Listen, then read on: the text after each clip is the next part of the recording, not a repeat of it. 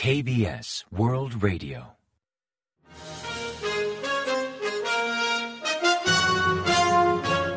Informativo de KBS World Radio.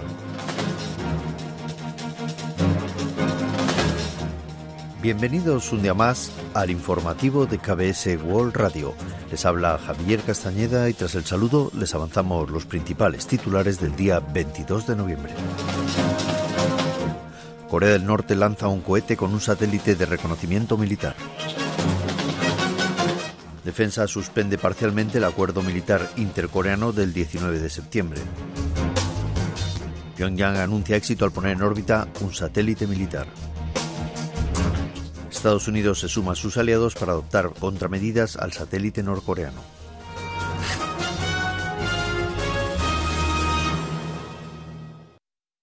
Y tras el avance de titulares les ofrecemos las noticias. Corea del Norte llevó a cabo un tercer lanzamiento de un cohete para poner en órbita un satélite de reconocimiento militar, tal y como anunció previamente.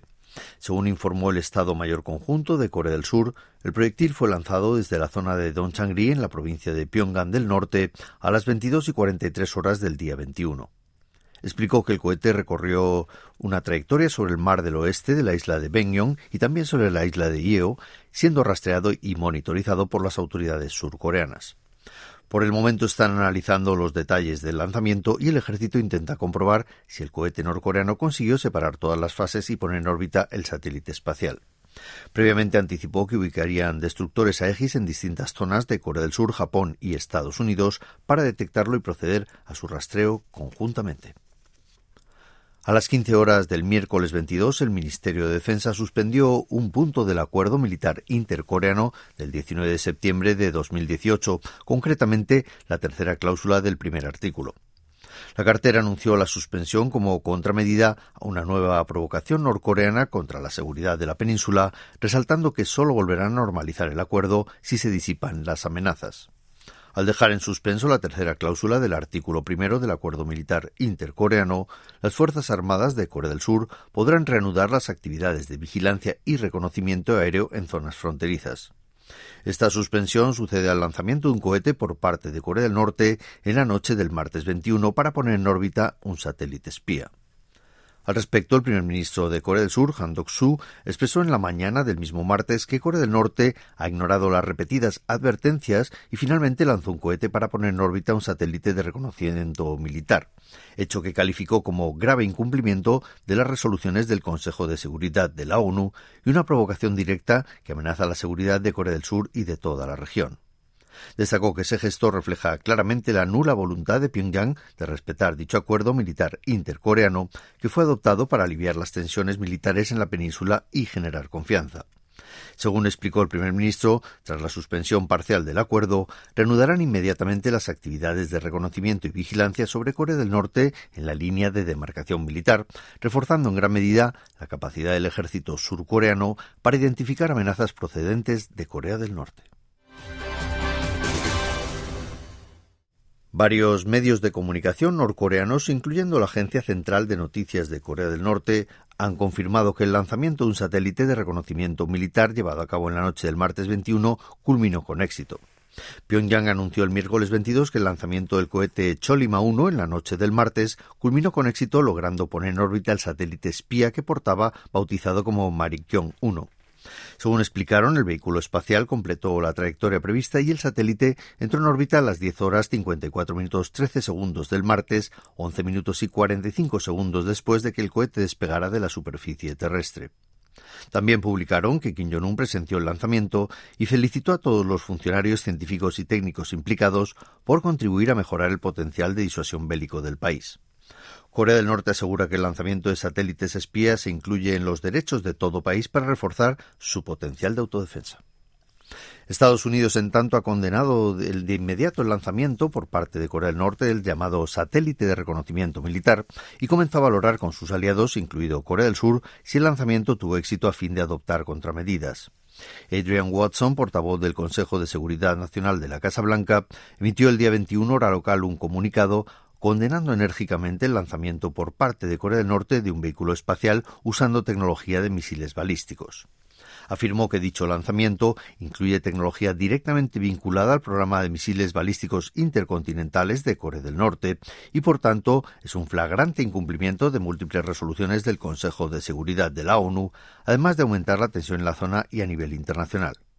Señaló que el presidente Joe Biden y el equipo de seguridad nacional cooperan estrechamente con sus aliados para valorar la situación y anticipó que adoptarán las medidas necesarias para garantizar la seguridad del territorio continental de Estados Unidos, así como la de países aliados como Corea del Sur y Japón. Antonio Guterres, el secretario general de Naciones Unidas, condenó el martes 21 el nuevo lanzamiento de Corea del Norte de un satélite militar, afirmando que incumple las resoluciones del Consejo de Seguridad de Naciones Unidas. En nombre del máximo representante de la entidad, Farhan Haq, viceportavoz de la ONU, censuró con fuerza el lanzamiento norcoreano por usar tecnologías balísticas y urgió al régimen de Pyongyang a cumplir con sus obligaciones para con la comunidad internacional y a reanudar el diálogo sobre desnuclearización sin condiciones. Previamente, Corea del Norte anunció haber completado con éxito el lanzamiento del cohete espacial Cholima 1 a las 10 y 42 de la noche del martes 21 para poner en órbita el satélite de reconocimiento militar Marikyon 1. El gobierno japonés, en tanto, protestó enérgicamente contra el lanzamiento del satélite norcoreano, afirmando que requiere tecnología de misiles balísticos. El primer ministro japonés, Fumio Kishida, se reunió en la noche del día 21 con la prensa en la oficina del primer ministro para hablar del lanzamiento del satélite artificial de Corea del Norte. Explicó que aunque lo llamen un satélite artificial, todo lanzamiento que use tecnología de misiles balísticos incumple claramente las resoluciones del Consejo de Seguridad de la ONU y también compromete gravemente la seguridad del pueblo japonés. Kishida ordenó adoptar una respuesta oportuna en cooperación con Corea del Sur y Estados Unidos para confirmar los posibles daños y un análisis exhaustivo de la situación. En tanto, el gobierno japonés convocó urgentemente al Consejo de Seguridad Nacional sobre la medianoche del mismo día para inspeccionar los daños y debatir medidas de respuesta. El portavoz del gobierno japonés y secretario jefe del gabinete, Hirokatsu Matsuno, destacó que posiblemente Corea del Norte seguirá con sus provocaciones a futuro, incluyendo el lanzamiento de misiles y la ejecución de pruebas nucleares. El presidente surcoreano Yoon Suk-yeol, actualmente en visita de Estado en Reino Unido, ofreció un discurso ante el Parlamento británico, conocido familiarmente como la madre de los parlamentos. Entre otros asuntos, mencionó el primer tratado bilateral de hace 140 años, la participación del ejército británico en la guerra de Corea y el apoyo de dicho país a la industrialización de Corea del Sur, enfatizando que es hora de generar nuevos avances en la relación entre ambos países y de dar un salto cualitativo. Señaló que este año las tropas británicas participaron por primera vez en ejercicios conjuntos con Corea del Sur y Estados Unidos y explicó que están estableciendo un nuevo sistema de cooperación en materia de seguridad cibernética bilateral. También explicó que Corea del Sur está trabajando con Reino Unido para reforzar la seguridad política y económica en la región del Indo-Pacífico. Jun también anunció que comenzarán a renegociar el TLC entre Corea y Reino Unido a fin de poner las bases para sentar mejoras en la cadena de suministro y en cooperación digital. Expresó su preocupación por la amenaza nuclear de Corea del Norte y los conflictos que brotan en todo el mundo y también propuso a Reino Unido aunar fuerzas para afrontar retos globales como las disparidades económicas entre los diversos países. El día 22, hora local, Jun mantendrá una cumbre con el primer ministro británico Rishi Sunak y al finalizar adoptarán oficialmente un documento para reforzar la seguridad y la cooperación económica entre ambos países. Según las provocaciones balísticas de Corea del Norte, podrían debatir más a fondo sobre una respuesta conjunta a problema. Y ahora pasamos a ofrecerles el pronóstico del tiempo. Para el jueves 23 se espera un día nublado con posibilidad de hasta 5 milímetros de lluvia en algunos puntos del país o incluso hasta un centímetro de nieve. La temperatura marcará entre 6 y 15 grados en la mañana y entre 10 y 20 grados de máxima por la tarde, superando los niveles habituales para esta época del año, aunque al anochecer regresará el frío y de madrugada el mercurio podría caer hasta 10 unidades. La calidad del aire será regular en todo el país con mayor presencia de smog en Chunchon del Sur y Cholla del Norte. Y a continuación comentamos los resultados del parque. El COSPI, el índice general de la Bolsa Nacional, sufrió fuertes vaivenes durante el miércoles 22 hasta lograr un tímido ascenso del 0,05% y culminar en 2.511,7 puntos.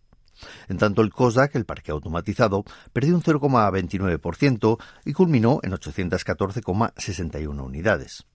En el mercado de divisas también vivió gran fluctuación y el dólar subió 11,3 unidades respecto al won hasta cotizar a 1.300,5 wones por dólar al cierre de operaciones.